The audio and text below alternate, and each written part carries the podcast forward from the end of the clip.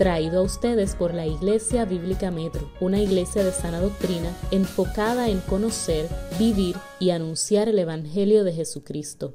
Bien, pues qué alegría, eh, qué gozo. Entramos hoy en el capítulo 3 del libro, Liberando a las Naciones. Le hemos puesto el Evangelio y las Naciones porque yo creo que es un título más acertado, es cómo el Evangelio impacta todas las esferas de la vida y la Biblia dice, ir por el mundo a ser discípulo de todas las naciones. Así que el Evangelio debe impactar todas las naciones y eso incluye todas las esferas de una nación. Eh, y por esa razón le pusimos el nombre del Evangelio y las naciones. Habiendo dicho eso, ah, voy a tratar de completar el capítulo 3 hoy. Si no, pues como expliqué, parte 1 y parte 2. Eh, porque hay una parte que es más histórica y eso se resume por eso no entiendo que es necesario tal vez hacer una segunda parte. Pero aún así, en la primera parte vamos a estar bastante tiempo, porque yo sé que van a surgir o preguntas o dudas, entre otras cosas. El capítulo de hoy se titula Orígenes y desarrollo del gobierno y libertad. Orígenes de desarrollo, eh, desarrollo de gobierno y libertad. Cuando usted escucha la palabra orígenes, ¿qué se le viene a la mente? ¿Cómo es? El principio, ¿verdad?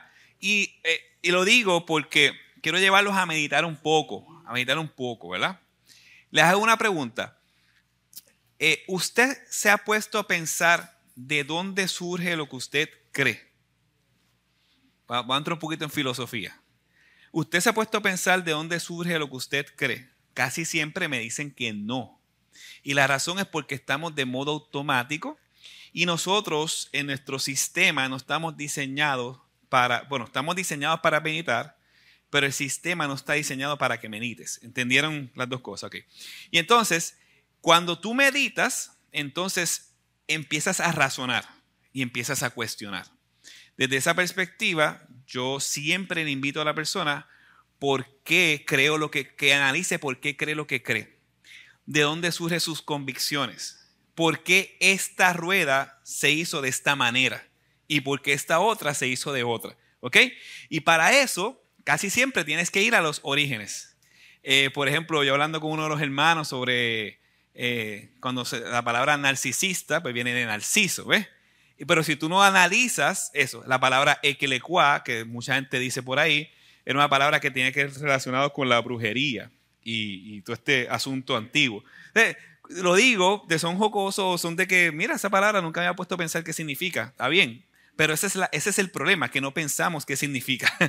y el libro lo que hace es, dentro de todo, es una invitación a que empecemos a pensar de dónde surgen las cosas y específicamente de dónde surge el desarrollo de gobierno y libertad. Y cuando usted escucha la palabra orígenes, ¿Qué es lo primero que un creyente se le tiene que venir a la mente? Génesis, claro, Génesis. Y a veces cuando hablamos del fin, se nos viene a la mente qué? Apocalipsis, está bien, no hay problema. Pero ese es mi argumento. Cuando buscamos orígenes, vamos al principio. Ahí está el que inventó la arpa, el machine shop, el que inventaron los machine shop están ahí, ¿ves? Está el origen de todo. Y el origen del, gobierno, del autogobierno, gobierno familiar y el gobierno civil se encuentran en el libro de Génesis. Y bien claro, el autor lo explica. Pero a mí me gustaría ah, explicar un principio eh, para que usted entienda cuál es la diferencia de un gobierno de Dios y un gobierno pagano. ¿Ok? Vamos claro. Porque usted, aunque usted no lo crea, hay gobierno de Dios y gobierno pagano. Y este es el principio. Cuando usted va a Génesis, en capítulo 4, eh, ¿qué hay en Génesis capítulo 4? Díganme, ustedes, yo no voy a decir nada, díganme, ¿qué hay en Génesis capítulo 4? ¿Qué sucede? Génesis capítulo 4, los eruditos o los... Caín y Abel, ok, Caín y Abel. Está la historia de Caín y Abel, el primer asesinato, ¿verdad? Y en Génesis capítulo 4, eh, el principio que les quiero mostrar es cómo hay una, unas, eh, aunque todos somos pecadores, siempre vamos a ver dos, dos líneas en la historia. La historia de donde hay hombres que honran a Dios, ¿verdad? En la línea aquí. La historia donde hay hombres que honran a Dios y de manera paralela en la historia va a haber hombres que deshonran a Dios. ¿Entienden eso, verdad? Aunque ambos son pecadores, va a haber una línea de hombres que honran a Dios y hombres que deshonran a Dios. ¿Dónde vemos eso? Génesis capítulo 4. En Génesis capítulo 4 vemos que Caín y Abel, vemos a Abel eh, ofreciendo qué? Las mejores, ¿verdad? Las mejores eh, partes de, de su producto, de los corderos. Y vemos a Caín ofreciendo algo. Y resulta que poco a poco se le ve la costura a Caín. Y sale lo que hay en su corazón, esa ira, esa envidia, eh, esa maldad. ¿Ok? Dios lo confronta. Después él asesina a su hermano y Dios lo confronta. Y en Génesis capítulo 4, el final, versículo 17 en adelante, ¿qué presenta la historia? Presenta una descendencia. Ok, en esa descendencia, ¿qué usted ve? Hombres que adoran a Dios y ahorran. ¿Qué, ven en la descendencia? Dime, ¿qué ve, eh, Ricardo? Un decrease, un decrease, yeah, un decrease. Un deterioro, ¿verdad? Un decrease, ¿verdad? Muy bien. Javi, Javi, un deterioro. Entonces, un decrease que se ve una línea de pecado. Se ve como la familia tiene dos esposas, no, eh, Dios no sale en la escena en nada, hay, un desastre ahí. Ahora bien, ahora si tú vas a Génesis capítulo 5, ¿qué ocurre? Adán tiene otro hijo. ¿Y cómo se llama ese hijo? Set. Ahora bien, ¿qué ocurre con la descendencia de Set? ¿Cómo Dios habla de la descendencia de Set? Se volvió a adorar a Dios. ¿Ve?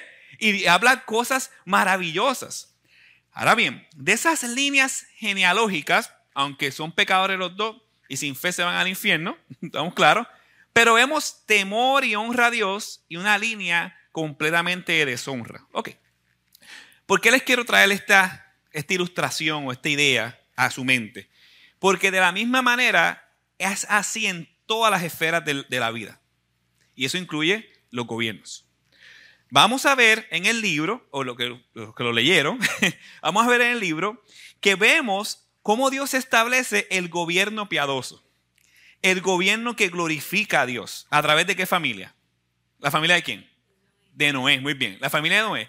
Y entonces vamos a ver cómo de manera paralela se levantan otros tipos de gobiernos civiles que no tienen que ver nada con Dios, sino son paganos. ¿Cuáles son esos gobiernos?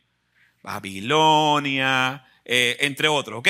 Entonces, lo que Dios va a describir aquí es el desarrollo del gobierno civil específicamente en, en lo que es el gobierno civil que Dios establece. Pero Dios en su soberanía nos muestra que también hay gobierno civil o estado que quieren imitar y copiar lo que Dios establece con propósitos torcidos. Y eso lo vamos a tocar en el libro. Vamos a ver cuáles son los propósitos del gobierno piadoso de Dios, el que Él establece hasta, hasta el día de hoy. Bueno, no sé si lleguemos el día de hoy porque la reforma es el capítulo 4, pero está bien. Y el gobierno no piadoso que Dios no estableció. No, no, no, no llegamos ahí todavía. Entonces, este que está aquí, este que estamos en, estamos todavía en nuestro abuelo. Entonces, este gobierno que está aquí es luz y reforma el gobierno no piadoso. ¿Están conmigo? Se entendió de la línea, ok, hice mi mayor esfuerzo, perdónenme si no entendieron, pero nada, hice mi mayor esfuerzo. Ok, ya con eso en mente, ya usted sabe que hay dos líneas de ideas, les digo, dos dos líneas que forman paralela, el piadoso y la impiedad, lo de Dios y lo de Satanás. Ya con eso en mente, podamos pues entrar entonces al capítulo 3. ¿Están conmigo? Ok. El capítulo 3, orígenes. Eh, el autor o los autores desde el inicio eh, nos hace ver que el gobierno civil se origina en Dios. Pero antes de hablar de gobierno civil, él te presenta que el gobierno civil es una, es una consecuencia, ¿verdad? De lo que primeramente sería el autogobierno y el gobierno de qué? Familiar. Muy bien. Y más adelante nos enseña que vino a causa del pecado. ¿Verdad? Vino a establecerse a causa del pecado con unos propósitos específicos.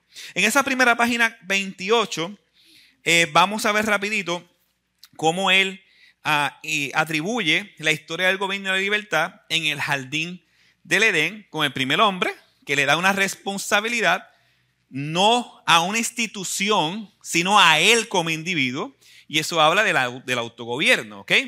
Y después, con su matrimonio, hay, un acuerdo y se hace lo que sería el gobierno familiar. Y desde el principio vemos que el gobierno no tenía que ver con dominio a otro hombre. ¿Están conmigo? Eso no es una responsabilidad, sino que tenía que ver con su dominio propio y tenía que ver con la familia y el bienestar de la familia. ¿Ok? Ah, sí. Claro, claro, sí. Eso, eso, lo, eso lo vamos a tocar ahorita, cuando lleguemos a la descripción del gobierno. Entonces, eh, hasta ahí están claros, no tienen duda. Estoy poco a poco desarrollando para que, ok. Entonces, eh, ¿cuál fue el punto aquí? Eh, que vemos el autogobierno.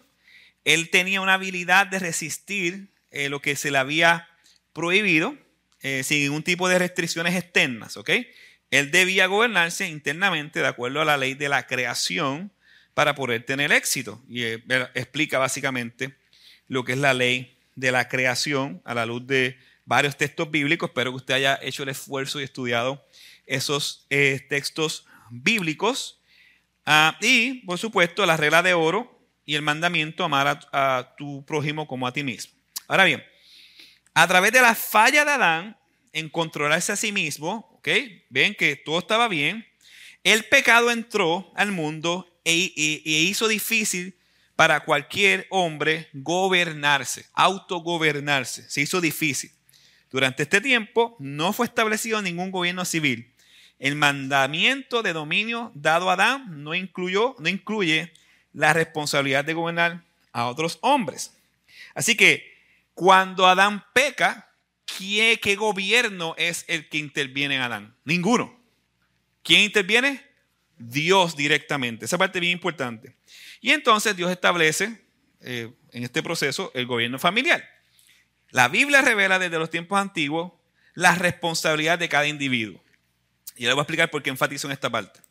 Esto incluye adoración, trabajo y caridad. La responsabilidad de la familia, multiplicación, educación, salud, bienestar y transferencia de herencia. ¿Ok? Eh, eh, se puede abundar más en eso, pero estos son los puntos principales de lo que tiene que hacer un autogobierno y el gobierno de la familia. Aquí no hay nada que tenga que ver con gobierno civil. ¿Están conmigo? Esas son las responsabilidades. Y ya yo básicamente hablamos un poco de la educación. No sé si tocamos el tema de cuando antes eh, la iglesia eh, hacía lo que era los hospitales, pero eso si no lo vamos a tocar más adelante. Ahora bien, ¿dónde surge entonces el gobierno civil. Después del periodo, ¿de qué? ¿Cuál fue el periodo? Ajá. ¿El cuál? ¿Cuál? Eh, ¿Cuando ocurrió qué?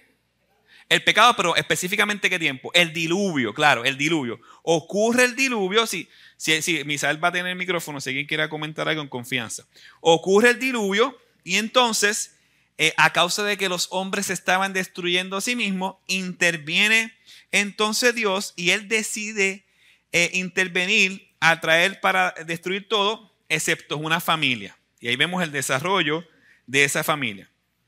Cuando Dios trajo a Noé a través del diluvio a una nueva tierra, Él restableció el mandato cultural, pero modificando al delegar al hombre la responsabilidad de gobernar a otros para proteger, que es lo que dijo el hermano, para proteger la vida inocente contra los hombres violentos y pecadores. Él hizo, eh, él hizo esto al establecer la pena capital, la columna vertebral del gobierno civil. Y muchas personas pueden decir, Ay, pero nosotros somos cristianos, nosotros no apoyamos la pena capital. Pues tiene que evaluar su cristianismo. Porque la pena capital es un mandato de Dios. Pero por, por, una pregunta, ¿por qué? Se la voy a hacer a ustedes. ¿Por qué Dios establece la pena capital?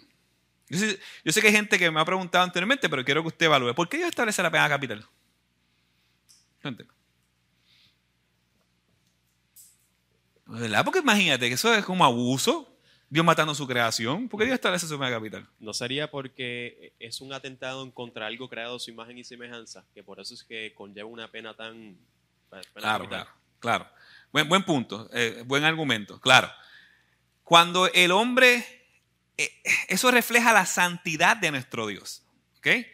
Entonces, cuando nosotros queremos perdonar sin justicia, que básicamente lo que está haciendo, estamos diciendo que el ser hecho imagen y semejanza de Dios es algo trivial. Trili, eh. Lo que, lo que pasa es que con el pasar del tiempo, esta, vamos a poner aquí, bueno, es que Dios y bueno, Dios y la M de, de mal, vamos a verle. Lo que nosotros se nos ha inculcado realmente es maldad con el pasar del tiempo, ideas, filosofía, pensamientos de mal. Por eso es que pues, mm, el valor del hombre para nuestra percepción humanista es mayor que el valor de Dios. Eso es lo que estamos diciendo cuando no apoyamos la pena capital. Porque la pena capital, estás, tú estás pecando contra mí, algo que es hecho imagen y semejanza mío. Tú me estás faltando respeto a mí. Por consiguiente, este es el juicio. Y ya, se estableció. Ahora bien, ¿qué hemos hecho nosotros? Claro, después hay unas leyes que vamos a hablar, pero vamos a hablar de esta pena de muerte. ¿Qué hemos hecho nosotros? Nada no le damos pena de muerte a un asesino y con nuestros impuestos le pagamos desayuno, almuerzo y cena y una cárcel. O sea, lo mantenemos. Mató a alguien y lo mantenemos. Usted está claro cómo el sistema funciona, ¿verdad? Y aquí hay abogado que me puede abundar o corregir, pero esa es la Nosotros estamos pagando con nuestros impuestos. Pero ¿qué sucedería, ¿qué sucedería si nosotros honramos lo que Dios dice en su palabra? Y no entraba la ley. Entonces, antes de la ley. Ya, se eliminó. ¿Por qué? Porque deshonró a Dios, no por otra cosa. Es porque deshonró a Dios. Sí, eh, Ricardo, sí. Ricardo y Víctor. Eh, yo tengo una pregunta, pastor. En, el capítulo él habla de la pena capital como algo... Habla un hombre. Hello. Ahora sí, ahora sí. Gracias. para resumir, ¿qué implicación tiene para una sociedad cuando no se hace la pena capital? Excelente. Esa, esa pregunta. ¿Esa era? ¿Esa era la que te ibas a decir? Ah, pues dale. Ah, pues ya, abunda. Dale. Esa es, esa es una pregunta excelente porque, eh, un paréntesis, porque hay estados, hay estados donde hoy en día existe la pena capital. Y yo quiero que usted vea la cultura del estado. Y la, a pesar de que en el estado lógico no es, eh, cuando digo estado, el, está hablando de Estados Unidos, lógico, no es eh, que todos son santos, pero usted mire el valor de la vida, de la cultura y la orden que tiene la cultura. Entonces, Víctor, ahora sí. Sí, sí Dios le da un valor especial al hombre porque fue hecho a imagen y semejanza. Por ende, el valor de la vida comienza con Dios. O sea, si perdemos a Dios de perspectiva, pues la vida no vale nada, pues por ende, pues este, sucede todo esto. Entonces, al bajar las penas, entonces estamos aumentando, incentivando la maldad Claro. ¿Por qué? Porque mientras menos pena, eh, acuérdate que no solamente un la pena capital, no, es un sistema de pensamiento y filosofía. La pena capital es una de las cosas, pero eso es parte de un sistema completo que entonces va entonces degradando eh, aún las penas y aumentando o incentivando que esto siga sucediendo también. Claro, claro, correcto. Sí, yo sé que, yo sé que es, un, es un tema bien álgido, sobre todo para nosotros los puertorriqueños, que orgullosamente decimos que la, que la constitución prohíbe la pena de muerte y, se, entiende como un valor eh, supremo de nuestra sociedad. Eh, así que eh, culturalmente y por el sitio que vivimos, pensé que es un tema un poco complicado el de, de, aún dentro del mundo cristiano, de la cuestión de la pena de muerte. Mi, la aportación que quiero hacer respecto a eso es que la Biblia tiene los dos modelos, con pena de muerte y sin pena de muerte. Y eso lo pueden eh, observar cuando Caín mató a Abel. ¿Cuál fue el reclamo que, eh, que Caín le, le, hizo a Dios? Mira, el que me encuentre me va a matar. Eso nadie se lo enseñó, eso no se lo reveló carne ni sangre. eso, eso, él, sabía que lo iban a matar. ¿Y, Dios, y, qué hizo Dios?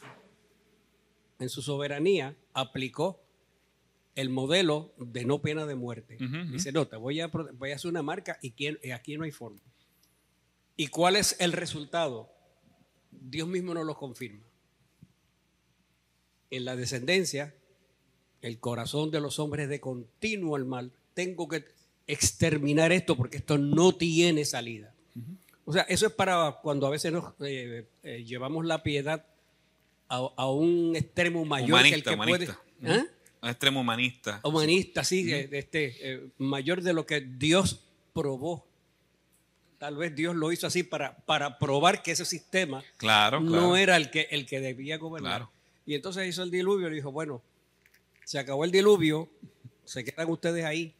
Ahora, cuiden esto y el que derrame sangre de hombre por este será derramado. Y a última instancia, sí, a última instancia estamos honrando eh, a Dios en ese sentido. Así que volviendo aquí al punto principal, ¿verdad? Hicimos ese paréntesis, pues si acaso tenían duda y sabemos que estamos transmitiendo y entonces eso aporta a la vida. Y de hecho, qué bueno que, Carlos dijo que en este país eh, vemos eso como un valor, ¿verdad? Eh, y yo estaba escuchando una vez una entrevista a una persona que afirmaba de una manera categórica de que estaba hablando y decía, no, porque, no, pero es que eso es pena de muerte. Sí, sí, pero acuérdate que nosotros somos cristianos, nosotros no queremos la pena de muerte. Y decía, pero que cristian, ese cristianismo no es el que yo creo, dije yo, ese es otro cristianismo, pero esa es la cultura de, este país, ¿verdad? Que, que, última hora estamos deshonrando a Dios porque hacemos, eh, hacemos, a última hora estamos queriendo ser más justos que Dios. Eso es. ¿Eh? Estamos queriendo ser más justos que Dios. Y eso es pecado. Claro que sí. Claro, sí, claro, claro, claro, claro. y un, detalle que quería compartir, porque el mismo libro lo, lo, trae dos párrafos más adelante cuando habla que, que el propósito del gobierno es proteger la vida, la libertad y la propiedad de todos los individuos, castigando a los delincuentes y animando a los justos. No solo tenemos el problema de, lo de la pena capital, sino también ustedes van a escuchar muchas voces diciendo... Eh, bueno, si, si, se hace algo malo, se supone que el gobierno castigue eso. Y entonces, no, el, propósito principal del sistema penal es la rehabilitación del individuo. Es que el sistema penal no se instituyó para eh, rehabilitar a los individuos. Para hacer justicia. Eh, de hecho, si alguna eh, rehabilitación nos queremos enterar, pues leamos la Biblia para ver cómo, cómo una mente pecaminosa se puede rehabilitar. O sea, no es un sistema penal, el sistema penal está hecho en primera instancia para castigar al delincuente. Claro. Ah, si en ese proceso alguien se rehabilita, pues fantástico, bienvenido sea, podemos no ponerle traba y facilitárselo. Pero eh, es que es la falsa piedad, o sea, decir, no, no, aquí no queremos en la pena de muerte y no queremos un sistema penal eh, de ese de castigo, sino de rehabilitación que, es una forma de salirse de los de Ahora bien, el gobierno civil entonces es una institución divina como la familia y la iglesia y fue establecida con dos premisas. Eh, los hombres son pecadores, ¿ok? El corazón del hombre. Y recuerda esta palabra porque cuando se, más adelante vamos a hablar, yo creo que es el capítulo 4, de cómo se desarrolla el pacto de Mayflower y la Constitución de Estados Unidos, lo que tenían ellos cuando hicieron eso es precisamente el corazón del hombre que es pecaminoso. O sea que ellos tenían, eh, hombres son pecaminosos y la vida humana es sagrada y valiosa porque es de Dios. ¿Ok? Ven las dos cosas, el hombre es pecaminoso y la vida humana es sagrada y valiosa porque es de Dios. Ahora bien, con eso en mente, hay varios pasajes en la Biblia que estipulan cuál es el propósito de este gobierno de Dios. Recuerda, ¿Eh? Está el gobierno de Dios y el wannabe. El que, quiere, que, quiere imitar, pero con otros propósitos. ¿Está bien? Recuerden eso siempre. Entonces, vemos eh, que el gobierno, ¿verdad? Eh, tiene varios propósitos. En Primera de Pedro, para castigo de los malhechores y alabanza de los que hacen el bien. Eh, también puedes ah, ver en Romanos que el gobierno es servidor de Dios, diácono, servidor de Dios, gobierno civil, para nuestro bien, pero es vengador para el que hace lo malo. Bien, ahora bien, dentro de esto, dentro de esto que está aquí, eso es el propósito. En el gobierno que veremos en el desarrollo de la historia redentora, que no es el gobierno de Dios, vemos que ellos tuercen todo. A lo bueno le llaman malo, a lo malo le llaman bueno, y tiene un propósito que no tiene que ver nada con hacer justicia. Y eso lo vemos, yo creo que está en el último párrafo. Eh, no, está en la próxima página. Pero aquí me gusta el último párrafo porque resume el propósito del gobierno de Dios. Y vemos que es proteger la vida, la libertad, la propiedad. Cuando hablamos de propiedad, recuerden que hay dos tipos de propiedad. Externa e interna. Conciencia interna, externa, nuestros bienes. ¿Ok? de todos los individuos, castigando a los delincuentes, animando a los justos, es para asegurar la tranquilidad doméstica, la libertad y proveer la defensa común. Cuando los gobernantes fallan en hacer esto, ellos mismos están resistiendo, escuchen esto, los mandamientos de Dios y son autoridades ilegítimas que deben ser resistidas y reemplazadas. Ahí entonces nosotros vemos que Dios establece el gobierno con los propósitos, pero cuando este gobierno establecido no está cumpliendo los propósitos de Dios, está pecando contra Dios, deshonrando a Dios y desobedeciendo a Dios. Entonces, si nosotros nos, cuando digo sometemos, yo digo que eh, aplaudimos las leyes injustas y corremos con este sistema, nosotros también somos cómplices. Y hay que ser sabios, que eso lo vamos a tocar más adelante, en cómo nosotros entonces vamos a hacer eh, la sal y la luz en esta tierra, incluso para este tipo de gobierno que no es piadoso, que es el gobierno que Satanás quiere imitar, el wannabe. ¿okay? Entonces, se puede resumir la familia, la iglesia y el gobierno civil en estas tres. Procreación, familia. Propagación, la iglesia, evangelio, expansión del reino. Y protección, gobierno civil. ¿Ya vieron? Se resume. Familia, procreación. Iglesia, propagación. Y gobierno civil, protección. ¿Ok?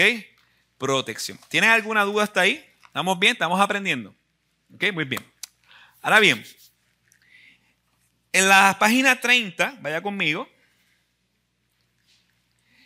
eh, vamos a ver unas aplicaciones extra para entender el funcionamiento del gobierno civil. Dice el gobierno civil funcionó en una manera patriarcal tribal por mucho tiempo. Noé fue el primer patriarca, un gobernador civil de un, grupo, de un grupo familiar que gobernaba por una relación de pacto. El pacto que Dios estableció con Noé. Bajo el patriarca, siempre, siempre hay pacto, ¿ok? Siempre hay pacto. Bajo el patriarca había ancianos, senadores, mayores de edad, que guiaban cada tribu. Cuando dice ancianos, eh, sí hay un aspecto de mayor de edad, pero hay un aspecto de madurez, de sabiduría y de temor a Dios. ¿Ok? Te lo digo porque más adelante vamos a hablar de cómo eh, escogían a estas personas. No era simplemente porque se vestía bien, hacía ejercicio o te decía palabras bonitas que tú quieres escuchar. Nada de eso, eso es una estupidez. ¿Cómo es su piedad? ¿Cómo es su vida? Esas son las características. Entonces,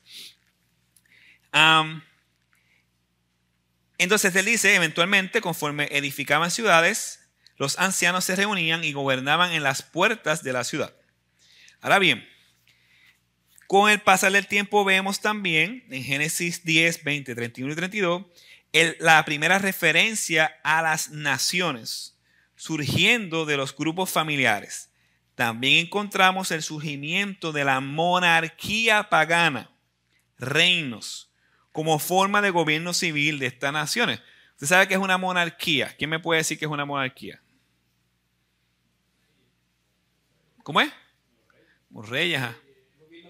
Gobierno de uno, ¿verdad? Muy bien. Esa, monarquía, esa, idea no es de Dios. ¿Han conmigo? No es de Dios. Pero vemos cómo surgen este, este tipo de reino. Y entonces, en base a esa monarquía, él dice la centralización del poder es una tendencia pagana. Y se vio también en el surgimiento de las primeras ciudades-estados. Y por ahí él menciona, como Nimrod, y menciona Babilonia, Asirio, eh, y básicamente abunde sobre eso. Ahora bien, esta parte en el penúltimo párrafo, yo quiero que usted se la grabe bien en su corazón. Porque nosotros nacemos pensando lo opuesto a lo que dice aquí, de lo que es un gobierno civil. Dice, en ninguna parte de la escritura se dice que el gobierno civil tiene la responsabilidad de ser el proveedor o el salvador de los hombres por la centralización de sus poderes. Aún así, los hombres en Babel empezaron a reunirse con este propósito. En lugar de multiplicarse y llenar la tierra, ellos querían hacerse un nombre y salvarse a través de, del Estado, como un falso Mesías.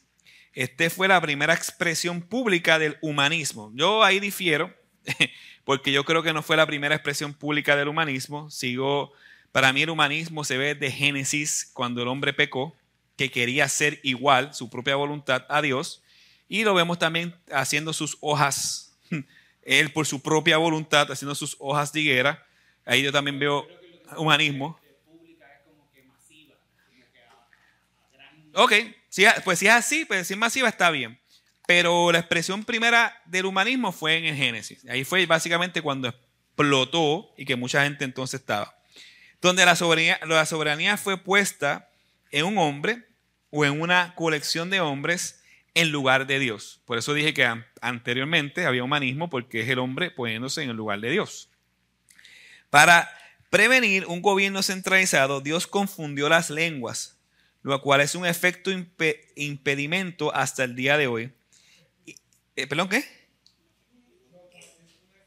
Un efectivo impedimento, gracias.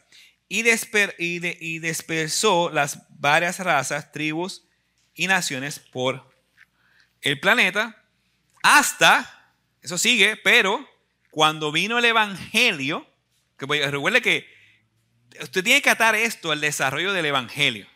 ¿Qué sucedió en el Evangelio? ¿Qué sucedió en Pentecostés? Correcto. Gente de toda lengua, raza y nación comenzaron a hablar un mismo idioma, donde el Rey de Reyes y Señor de Señores, Jesucristo, gobernaría a través del Espíritu Santo. Así que este, esta ah, dispersión, ¿verdad? Eh, esta parte donde todos se desplazan y hablan diferentes lenguas, empieza ahí el clímax en la vida, muerte y resurrección de Cristo.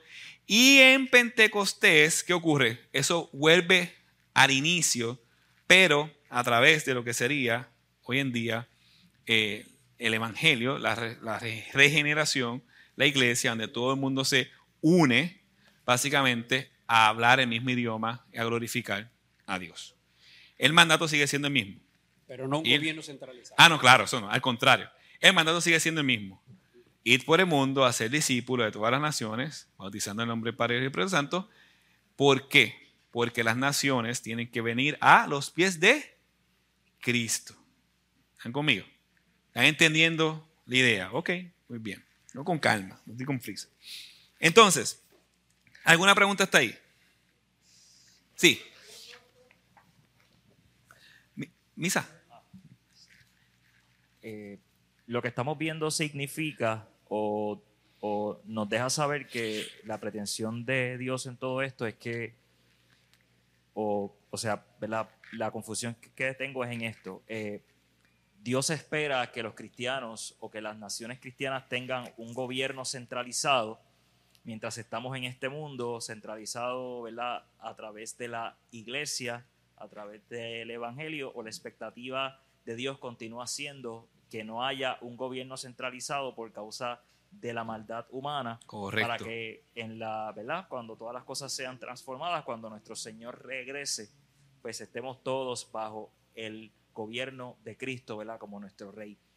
Eh, hago esta pregunta porque los modelos de gobiernos cristianos que vimos durante la Edad Media bajo la Iglesia Católica según la historia fueron pues malos eh, bajo, una, bajo una filosofía o bajo una eh, cosmovisión contraria a la verdad de la Biblia, pues se cometieron eh, ¿verdad? Pues todos esos actos que la misma historia narra. Y no es hasta que la reforma trae esta luz ¿verdad? sobre las escrituras que podemos entonces cuestionarnos si estos gobiernos eclesiásticos del Papa y de la Iglesia de Roma eran o no eran legítimos, ya que ellos se lo atribuían. Yo creo que ya tú, eh, tú mismo contestaste toda la pregunta, pero dijiste muy bien todo, porque qué bueno que mencionas a Roma. Eh, obviamente no creo que vayamos a entrar hoy de lleno a eso. Eh, sí está más adelante en el libro, pero eso es una evidencia de un abandono de las escrituras. Entonces ya ahí pues no estamos hablando de un gobierno de Dios en ese sentido, estamos hablando de una evidencia de un gobierno antibíblico porque se abandonan las escrituras. ¿Entendieron? Iba a decir algo este Víctor. Sí, seguro que. Eh, pero, pero, sí, contestaste bien. O sea, hiciste tu análisis bien y tu racionamiento. Esa es la idea, correcto. Víctor, sí. Eso da, eso da razón al prejuicio que se tiene. Claro, claro. Porque obviamente como los católicos eran los cristianos en ese tiempo, ¿verdad? Y todo esto. Pero realmente la palabra de Dios no gobernaba. O sea, que era un cristianismo de nombre, eh, pero no. Con otras intenciones. Con otras intenciones que obviamente corrompieron el poder y todo lo demás y que se corrompió. Entonces esa es la mancha que se tiene ¿no? del cristianismo en la historia en cuanto a ese tema. No, y, y, obviamente el libro habla de los celtas, de los vikingos y sigue hablando de todo el desarrollo de la historia hasta la reforma y vemos que dentro de ese desarrollo sí hubo cosas legítimas en ese proceso.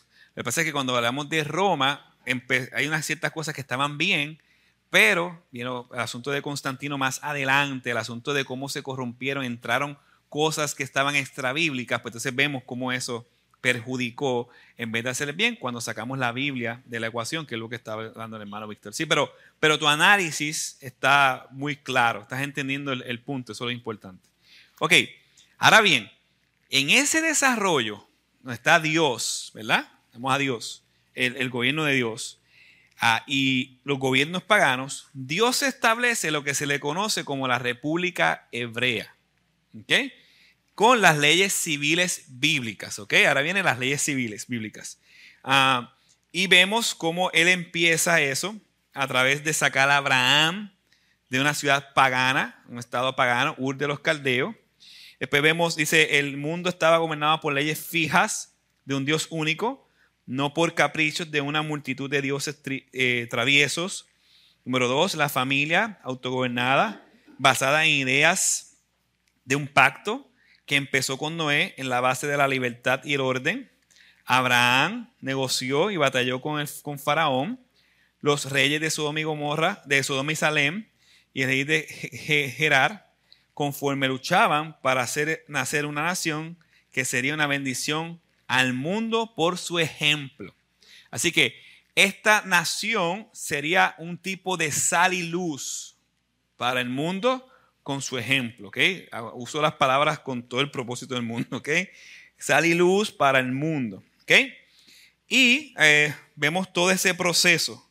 La primera república representativa de la tierra fue establecida. ¿Y quién la estableció? Nuestro Señor, ¿ok? Él menciona básicamente, siempre en la historia va a haber escritos paralelos y él habla de la Haburabi de Babilonia, que eh, eran 200 años antes, pero eran más eh, especializadas no en Dios como el soberano, sino como eh, reglas humanas para manejar la vida. ¿okay? Así que eso se, se, fue trabajando con el pasar de la historia. Entonces, ahora vamos a esta parte. El decálogo, los diez mandamientos, son explicados por el libro del pacto y las leyes eh, casuísticas se encuentran en Éxodo, las leyes generales en Éxodo 21. Entonces es como si estos mandamientos Él los va desplegando por todo su libro para que nosotros entendamos cómo se debe de funcionar una nación a la luz de lo que Él está estableciendo. ¿Están conmigo? Ok. Ah, y básicamente, la página 32, vemos algo importante. Ah, desde el principio el propósito de Dios no fue limitar a Israel, más bien Él deseaba que estas leyes y sus bendiciones fueran exportadas a todas las naciones de la tierra que han pervertido el plan de Dios del gobierno civil en monarquías paganas centralizadas. O sea, o sea, que a través del establecimiento de esta nación bíblica, se en esta línea, hay una enseñanza que Él quiere que esta nación sea luz al paganismo de las demás naciones. ¿Entendieron? ¿Están conmigo? Ok. Pregunto mucho porque quiero que entiendan, que razonen, que mediten. Ahora bien, Dios estableció en Israel siete elementos cruciales para el libre, para el libre gobierno. Sí, sí, no, Carlos, sí.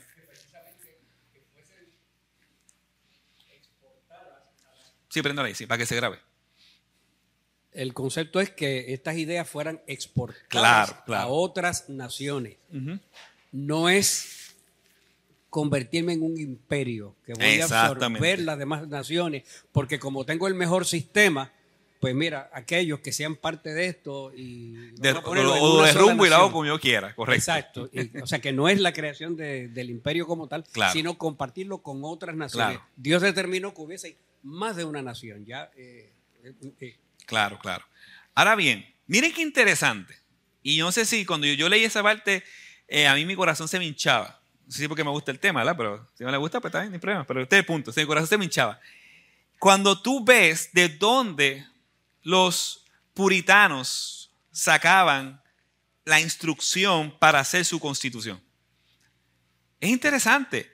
Entonces, a veces lo digo porque yo creo que nosotros estamos en una era en que estamos metiéndonos en la cajita de la iglesia institucional y, y si no pensamos como esa cajita, entonces estamos pecando. ¿Por qué lo digo? Porque ¿cómo es posible? Bueno, alguien puede decir, bueno, es que no tenían Netflix, no tenían YouTube, no tenían Facebook. Y sí, hay un punto válido ahí, claro. Pero ¿cómo es posible que estos hombres vieran este sistema a la luz de la Biblia y nosotros no lo vemos? A la mano aquí, ¿quién aprendió esto en sus años de cristiano en una iglesia? Misael, ¿quién aprendió? Nadie. Y que eso la mano. Y yo, Misael, explícame cómo fue eso. Nadie, ¿entiende? Entonces, pero ¿cómo es posible que no se enseñe? Y hay un elemento que no voy a tocar, creo que, no sé si me dé tiempo tocar ese tema hoy, pero hay un elemento que nos hemos amoldado, no el sistema del mundo, pero un sistema de iglesia que no se está reformando a la luz de las escrituras. Entonces, ¿cómo lo sé? Porque si esto está aquí, ¿Cómo es posible que no lo estamos viendo? ¿A qué me refiero? Por ejemplo, Dios establece en Israel siete elementos cruciales para el libre gobierno. ¿Quién me dice primero? Cualquiera. El micrófono por ahí. Pichi. O Yamaira, sí. El primero. Una legislatura bicameral nacional donde la Cámara Legislativa estuviera compuesta de jueces electos o funcionarios seleccionados sobre la base de la población, no sobre grupos tribales.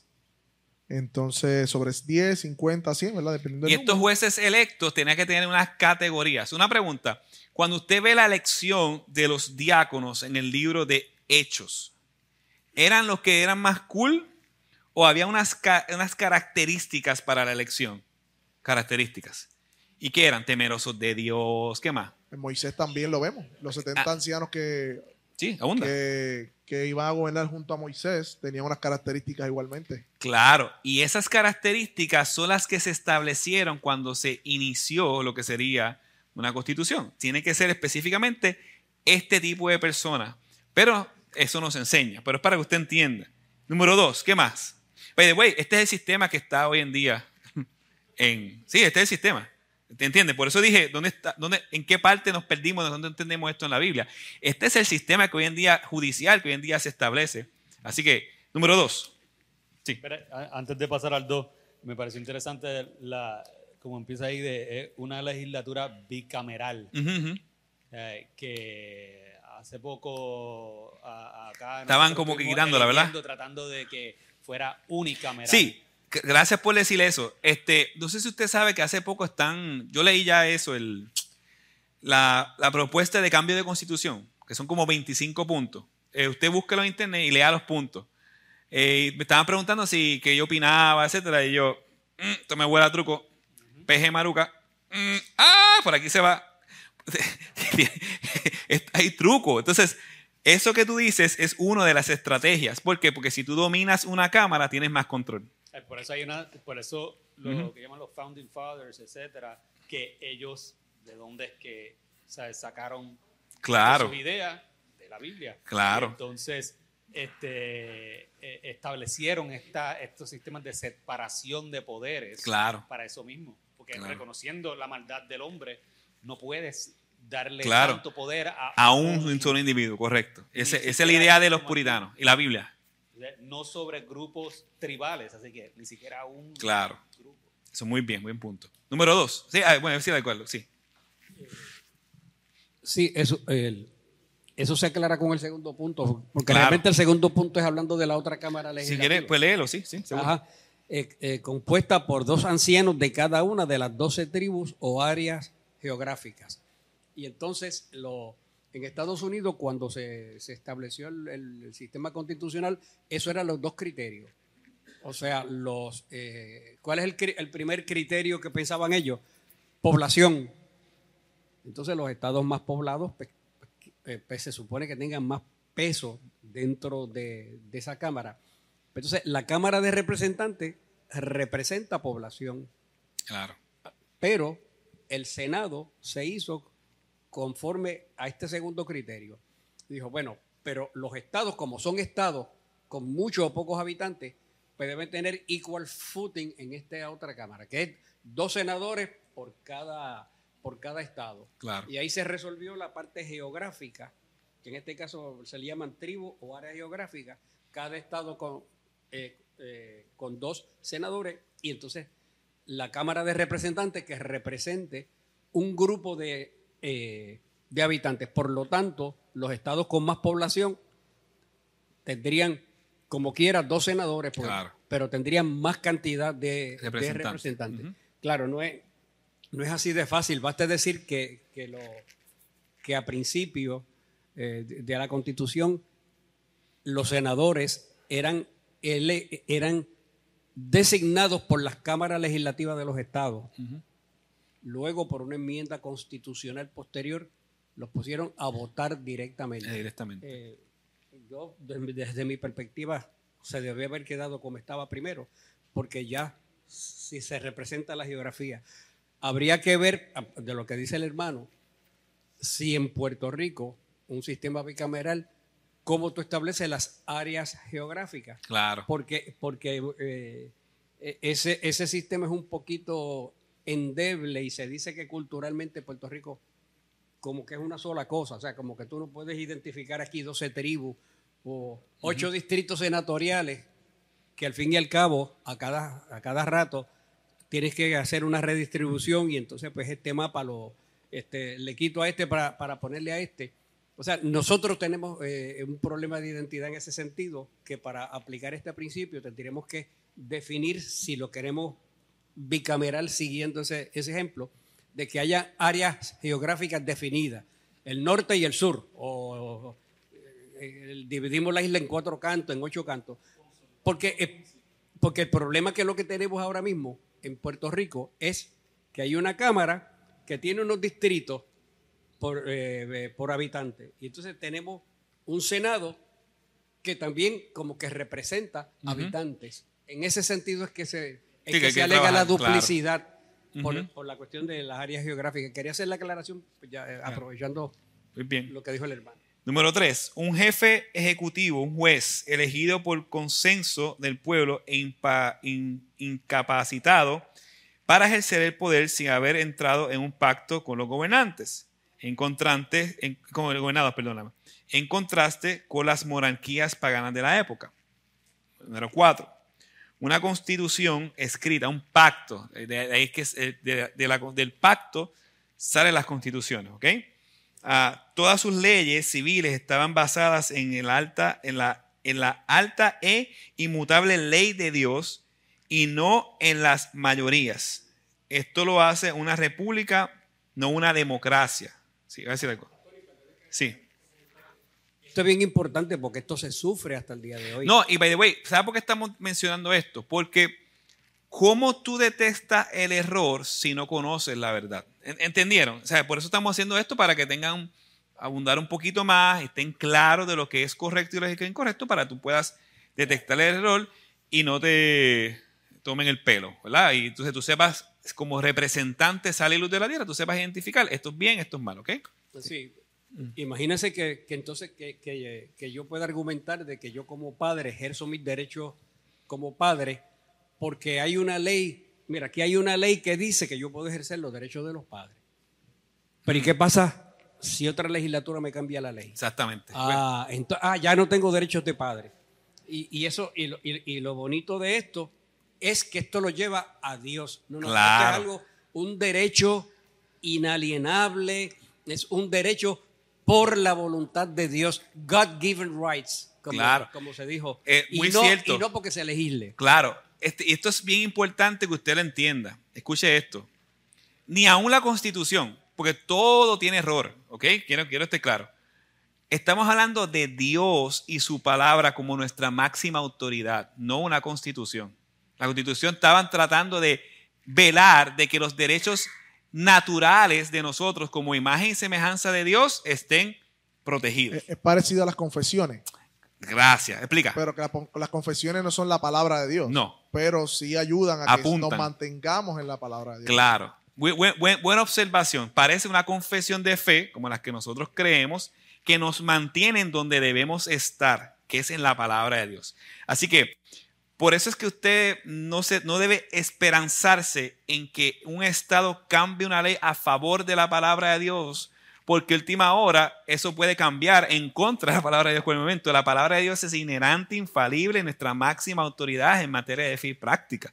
Por eso vamos a la palabra. Si, si apuntamos de dónde surge la constitución, pero este es el argumento, es la palabra de Dios nuestra máxima autoridad, no nada de lo creado. ¿Están conmigo? Ok, ya eh, entendieron por qué. Ok, muy bien. Pastor, y, para terminar esa, parte cuarta eh, de Cuatro, sí, del pacto. Que de, esa constitución, las leyes civiles estaban basadas en la alta y inmutable ley de Dios y no en las mayorías. Esto es bien importante. Si la mayoría se quiere vacunar, qué bueno. Claro. Eh, que se vacune la mayoría. Seguro. las minorías, pues, pues, pues, no, no se tiene que sujetar a la mayoría en lo que sean la alta e inmutable ley de Dios. Claro. Esos derechos básicos. Y eso es precisamente lo que es una república, como lo dice aquí, no una democracia. Si fuese una democracia, la palabra democracia quiere decir eh, que gobiernan mucho, pero entonces la mayoría manda.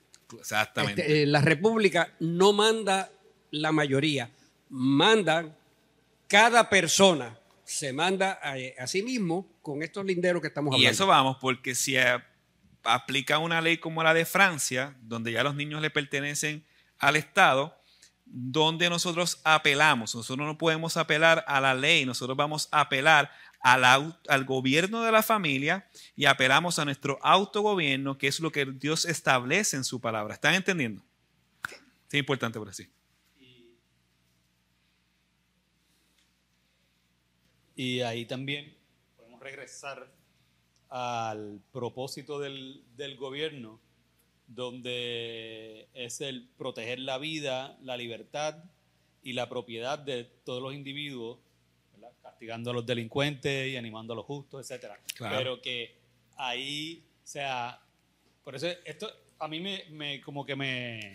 ¿Te chocó? Me chocó mucho cuando leí esta parte porque literalmente esto es algo que, que o sea, yo vengo hablándole incluso a mi hija desde hace muchísimo. O sea, algo en lo cual creo muchísimo de que toda ley, este, posición de gobierno, puesto, etcétera, debe de estar fundamentado de alguna manera en esto. Si, si, no, es si no existe para o proteger la, la vida, la libertad, o la es, una, es una ley. No debe de existir. Voy a decir algo que se va a sonar cómico. Es una ley ilegal. No debe de existir. Suena cómico porque es una ley ilegal. porque no es una ley que, que es la función específica, ¿entiendes? Y eso es muy bueno que lo, que lo, que lo aclare. Muy bien. Así que cinco, un ejército civil y una fuerza eh, eh, policíaca, eso estamos claros, lo vemos en Deuteronomio 20. También habían familias, por eso cada familia tenía... Eh, las familias en la República no eran los que iniciaban la guerra, sino eran para defenderse, ¿ok? Recuerda que la religión de Dios era pacífica, aunque parece que la historia no fue así, pero sí, es para, para más defenderse, no para imponer, ¿ok? Seis, un sistema judicial independiente y un juicio justo. Ah, alguien es inocente hasta que se pruebe lo culpable, eso sale de la Biblia. Ah, derecho al debido proceso legal, por eso están los dos testigos o más, están conmigo, ¿verdad? Okay. Derecho al debido proceso legal, nadie puede ser forzado a declarar contra sí mismo. Los acusadores deben confrontarle personalmente.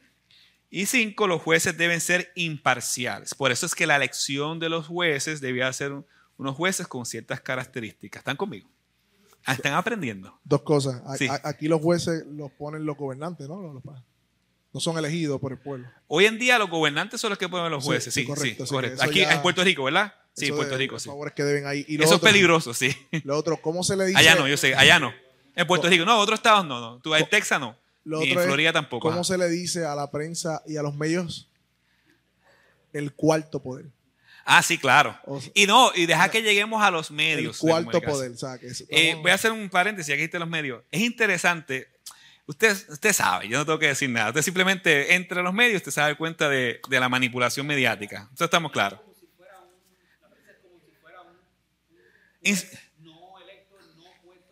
Buen punto. un juez no electo. Un juez no electo, bien pagado. Influye. bien pagado para decir lo que otros quieren decir. Pero este es el punto. Gracias a Dios que hay dos o tres prensa, ¿verdad? Este, que no está haciendo eso y debemos apoyarla. Yo lo dije el domingo en la enseñanza. Pero esto es importante. Ah, hoy había una manifestación. Yo creo que todavía está, no sé. No sé si ahí muy bien los izquierdistas a tumbar esto, pero está ahí todavía. ¿Qué pasa? El punto es que yo miraba las páginas que usualmente publican noticias y hay algunas que sí hicieron una que otra cosa, pero la cobertura de la prensa era casi nada. Y otra que estaba hablando de un manatí, de liberen a Willy, eh, yo digo, pero ¿y por qué no están dando la noticia? Busqué como 20 noticias y era todo hablando de que sí. Mira la, chatarra del cielo cuando... Igual la marcha, la marcha de contraideología. También, la una marcha buena. Ningún medio que fue reportado. Entonces, usted tiene que ser sabio. Nosotros vamos a hablar de medios, porque la Biblia habla de medios, y vamos a hablar de medios, de cómo los medios están también en estas dos líneas. Y, esta es la parte más importante, es fácil aquí ponernos a acusar, nuestra responsabilidad como creyentes, porque esa es la parte que queremos llegar siempre. Ah, para que esto no ocurra, el principio más importante es nuestro autogobierno. Nuestro autogobierno como iglesia. Eh, ¿Por qué? Porque siempre vamos a estar tirando aquello, aquello, pero nosotros somos los primeros responsables. Eh, del autogobierno. Mientras menos autogobierno, más autoridad damos, consciente e inconscientemente, a un gobierno así para que tome rienda sobre nosotros porque no sabemos gobernarnos. Sí, este, Javier. Sí, buenas noches. Eh, eh, sí, un autogobierno, pero yo diría más que un autogobierno porque podemos llegar a ser unos liberales eh, de alguna manera que no es lo que estamos llamando. Estamos llamando más a un autogobierno basado en la, una autonomía o claro. basado en la Torah. Cuando a veces hablamos de las noticias o lo que vemos, realmente eh, la culpa es de la, de la, iglesia. Claro, claro. Entonces, sentarnos aquí a señalar, pues, eh, por eso que estamos hablando del tema, es que tenemos que volver a la Torá. Tenemos que volver a, a examinar inclusive mi conducta por la Biblia. Porque una santidad sin la Biblia es una santidad humanista, o sea, no es santa. Por eso, eso es lo que quiero aclarar, que ese, no, ese es el propósito de lo que estamos llevando, es que eh, vayan y hagan discípulos a todas las naciones, enséñalen, como dijo el hermano Carlos, a, cuando fue dada la ley a, Moisés, para que ellos, le, Moisés le enseñaran, el pueblo de Israel le enseñaran a los otros pueblos. Pero para eso yo tengo que tener un dominio de la ley de Dios para yo saber cómo dirigirme yo mismo como autogobierno y a mi familia para entonces disipular a otros. Claro, claro. No, y la parte más importante es que debemos cuidarnos de tratar de reconstruir un gobierno cuando nosotros mismos no somos reconstruidos. Ese es el peligro. Eso, eso está mal. Ese eso está en desorden. El orden es que primero debemos de reconstruir la iglesia, que somos nosotros mismos, hechos a la imagen y semejanza de Dios, crecer en santidad, vivir un buen autogobierno, vivir una familia que glorifica a Dios en todas las esferas de la vida. Y por lo siguiente, la sociedad va a ser impactada con la sal y la luz que somos nosotros. Es por eso que estamos tocando este tema. No es para que tú puedas señalar simplemente lo que está mal afuera. Es para que nosotros como creyentes seamos restaurados y reconstruidos en todas las esferas de la vida a la luz de, la Biblia y el Evangelio. Es el Evangelio lo que va a transformar nuestra vida y nos capacita para ser autogobernados y tener una familia que glorifique a Dios. O sea, esa es la parte más importante.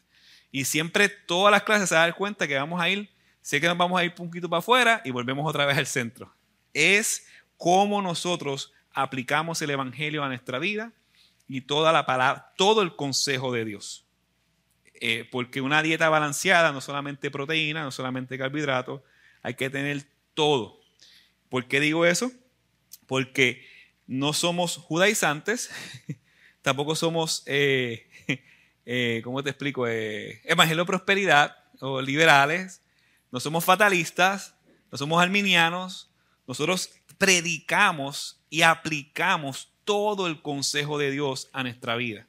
Y es por eso, como queremos ser fieles al consejo de Dios, traemos estos temas de cosmovisión para aplicarlo a nuestra vida y tener los espejuelos correctos. Porque tú imaginas caminar con espejuelos, si tú eres 20, 30, miopía, astigmatismo y te pones unas gafas que no tienen nada de eso, te vas a tropezar. Así que estos son los espejuelos de Dios para vivir en el mundo de Dios y hacer la voluntad de Dios. Esa es la idea. Amén. ¿Están conmigo? Bien. Bueno, hasta aquí cerramos. Ya son las 8 y 40.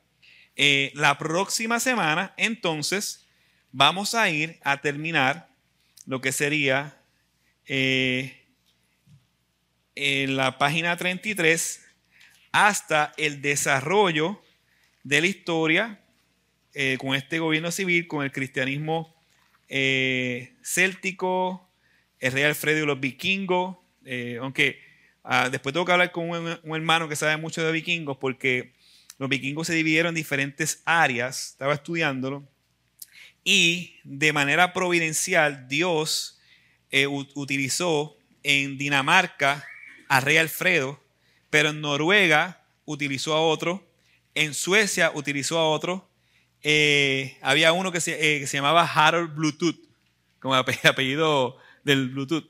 Y, vemos cómo Dios en su soberanía utilizaba personas para transformar a esa cultura vikinga al cristianismo. Entonces era como que diferentes áreas y Dios en su providencia trabajando en diferentes áreas, haciendo que las naciones vengan a los pies de Cristo. Eso está en Romanos capítulo 1. Así que se los digo porque ya que Usted leyó el capítulo 3 completo, yo estoy claro. Yo sé eso.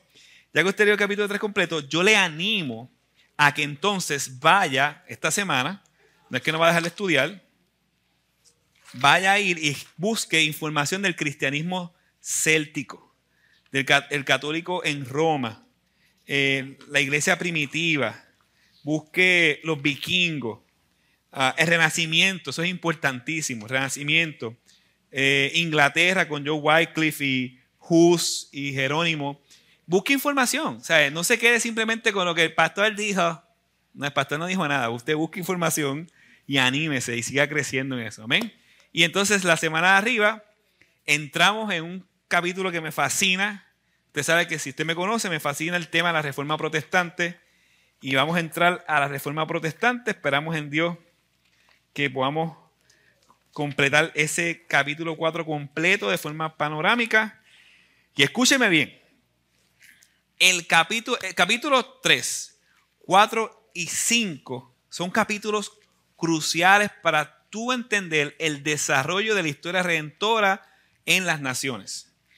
Porque cuando usted llega al capítulo 5 y vea la restauración del gobierno bíblico en la iglesia, y usted vea cómo las monarquías existían hasta que empezaron las traducciones bíblicas y cómo después de las traducciones bíblicas se disparó lo que sería la libertad y todo lo demás, usted se va a impresionar cómo Dios está en su providencia manejando todo el asunto a través de su iglesia. Así que vamos, vamos a aprender. Amén. Y a aplicar. ¿Ok? Bueno, oramos.